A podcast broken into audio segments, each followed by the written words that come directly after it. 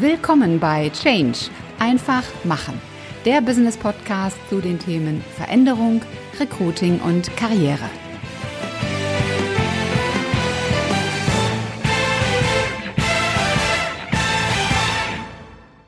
Hallo liebe Podcast-Fans. Ich freue mich sehr, dass du heute wieder mit dabei bist in diesem Business Podcast Change einfach machen. Mein Name ist Ulrike Winzer, ich bin die Gastgeberin in diesem Podcast. Und heute möchte ich über ein Thema reden, das heißt rausreden. Man könnte auch sagen ausreden. Das ist die kürzere Version davon. Ausreden ist ein Thema, das uns, glaube ich, alle immer wieder sehr beschäftigt und immer wieder abhält von Dingen, die wir doch eigentlich gerne machen wollen. Ich habe mal im Duden nachgeschaut, was da über Ausrede steht, was denn eine Ausrede ist. Eine Ausrede ist ein nicht wirklich zutreffender Grund, der als Entschuldigung für etwas vorgebracht wird. Da kann ich nur sagen, das ist absolut richtig definiert, denn der wirkliche Grund, der soll ja dann aus den unterschiedlichsten Gründen verschwiegen werden. Die ein oder andere Situation mit Ausreden, die kommt euch wahrscheinlich spontan in den Sinn, wenn es darum geht, zu einer Fete oder einer Feier oder einer Veranstaltung zu gehen. Und dann kommt irgendwas dazwischen, weil Mann oder Frau eigentlich gar keine Lust hat, dorthin zu gehen. Dann wird etwas anderes vorgeschoben, weil man den wahren Grund eben nicht nennen möchte. Aus unterschiedlichsten Gründen wiederum. Ich persönlich finde Ausreden nicht so schlimm. Es kommt immer auf den Gesamtzusammenhang an. Wenn ich also durch meine Ausrede oder durch die Wahrheit jemanden verletze und deshalb eine Ausrede benutze, dann finde ich die Ausrede, wie gesagt, gar nicht so schlimm. Das Tückische an Ausreden ist aber, dass sie sehr leicht zu einer Gewohnheit werden. Und wenn Dinge zu Gewohnheit werden, dann bekommen sie so eine Art Autopilot. Sie werden zum Selbstläufer. Wir denken dann gar nicht mehr wirklich darüber nach, sondern reagieren nur noch, und zwar mit der Ausrede. Und eine weitere tückische Sache an Ausreden ist auch, dass wir anfangen, sie zu glauben. Und dass wir dann selber denken, das ist jetzt wahr. Im Unternehmensumfeld gibt es eine ganze Menge Ausreden. Also gerade wenn es um Veränderung geht, da gibt es dann die Ausreden, warum die Veränderung eben gerade nicht stattfinden sollte oder stattfinden darf. Das sind dann Sätze wie, das haben wir noch nie so gemacht oder das haben wir schon immer so gemacht oder das ist so vorgegeben von der Geschäftsführung, vom Management, vom Kunden, von der IT. Ich sage dann immer ketzerischerweise oder von der Putzfrau. Also irgendjemand hat das mal vorgegeben oder das ist historisch gewachsen. Ja, also Prozesse, die entstehen ja schon mal gerne auch als Selbstläufer und wachsen dann historisch. Oder was auch sehr beliebt ist, das funktioniert bei uns nicht. Das ist von der Priorität her sekundär. Dafür haben wir kein Budget. Das brauchen wir nicht. Und so weiter und so weiter. Aber auch wenn es um uns selbst geht, in unserem privaten Kontext oder im beruflichen Kontext, wo wir uns vielleicht verändern könnten oder weiterentwickeln könnten, auch da haben wir immer eine Menge Ausreden parat das schaffe ich nicht, ich bin zu unerfahren, ich habe kein Talent, ich bin kein Siegertyp.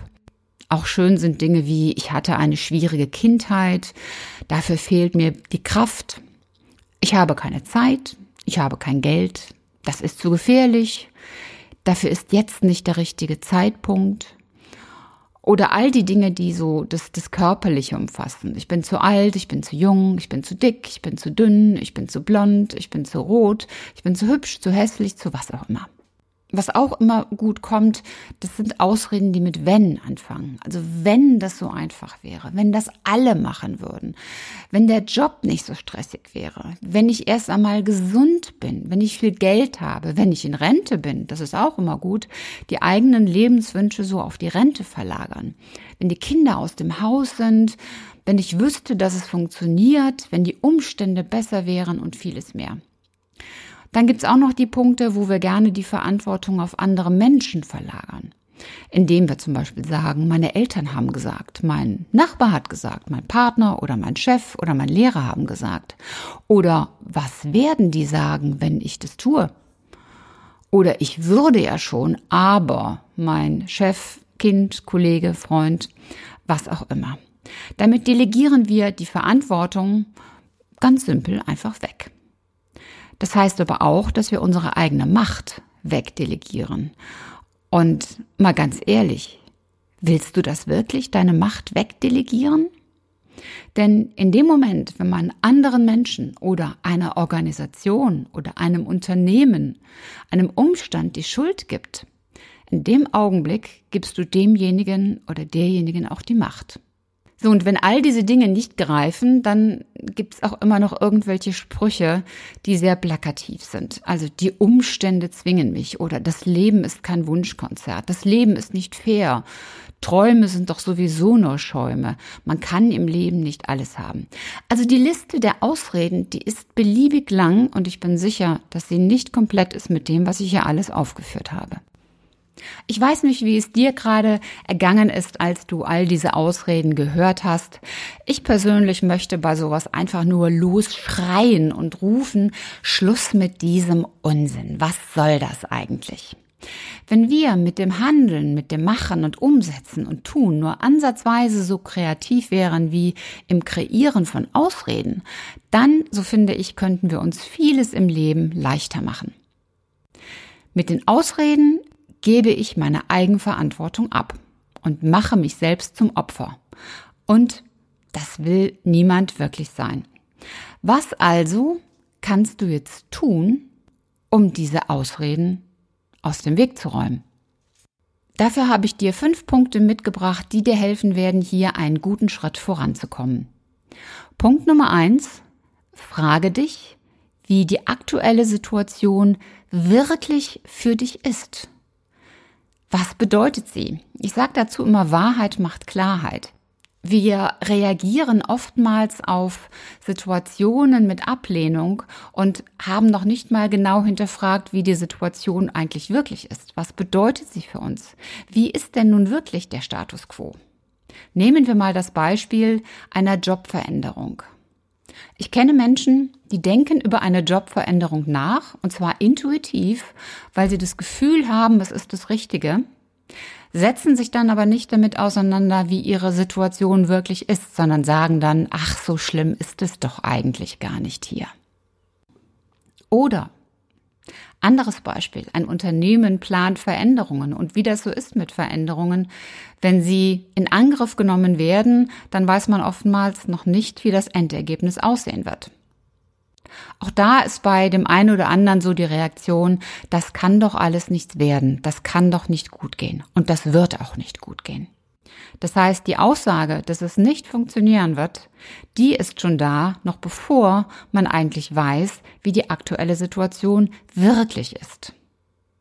Also, hinterfrage dich genau, wie ist wirklich deine echte derzeitige Situation und beschönige es auch nicht. Also rede es nicht schön, skizziere es nicht schön im Sinne von, das ist doch alles erträglich und das wird doch gar nicht so schlimm. Sei wirklich ehrlich zu dir selbst.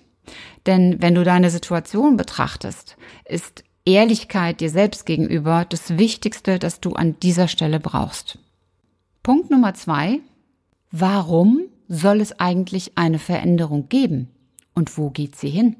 Gerade jetzt auch in der Corona-Krise habe ich bei vielen Menschen erlebt, dass sie auf das Thema Homeoffice abwehrend reagiert haben.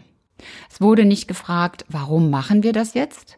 Also warum ist es sinnvoll, ins Homeoffice zu gehen, damit die Arbeit im Unternehmen fortgeführt werden kann, damit die Existenz des Unternehmens weiter gesichert wird, sondern es wurde kategorisch abgelehnt, einfach weil es etwas Neues war, was die Menschen noch nicht kannten.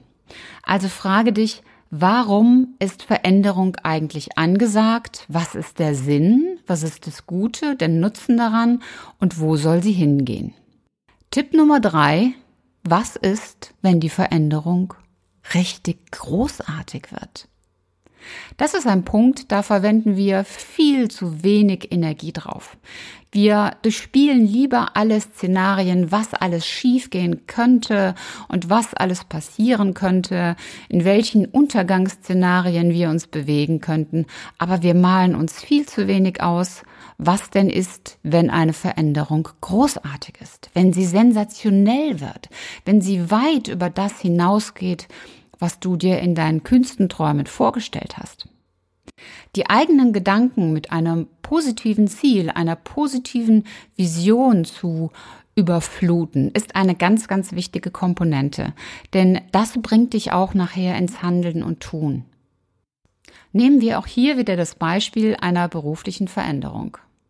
Dann kommt der innere Schwätzer und erzählt dir Dinge wie, wer weiß, wie das in einem neuen Unternehmen aussehen wird, wer weiß, wie der neue Chef ist und erst die Kollegen, Vielleicht ist das alles noch viel schlimmer als hier. Vielleicht musst du noch viel mehr kämpfen, was deine Aufgaben und dein Gehalt betrifft. Und dann hast du all diese Mühe investiert für etwas, was sich überhaupt nicht gelohnt hat. Sehr oft gehen wir in diese Negativszenarien hinein. Überleg dir an dieser Stelle genau das andere Szenario. Der neue Chef, der einfach großartig ist. Das neue Unternehmen, wo du eine Aufgabe hast, die dich zum Aufblühen bringt, wo du dich weiterentwickeln kannst, wo du dich mit Dingen und Themen beschäftigen kannst, jeden Tag, die dir Spaß machen, die dich herausfordern, wo du morgens mit Freude und voller Energie hingehst. Schau, wie es sich anfühlt, wenn es richtig, richtig gut wird. Punkt Nummer vier. Welche Schritte musst du eigentlich unternehmen, damit es großartig wird?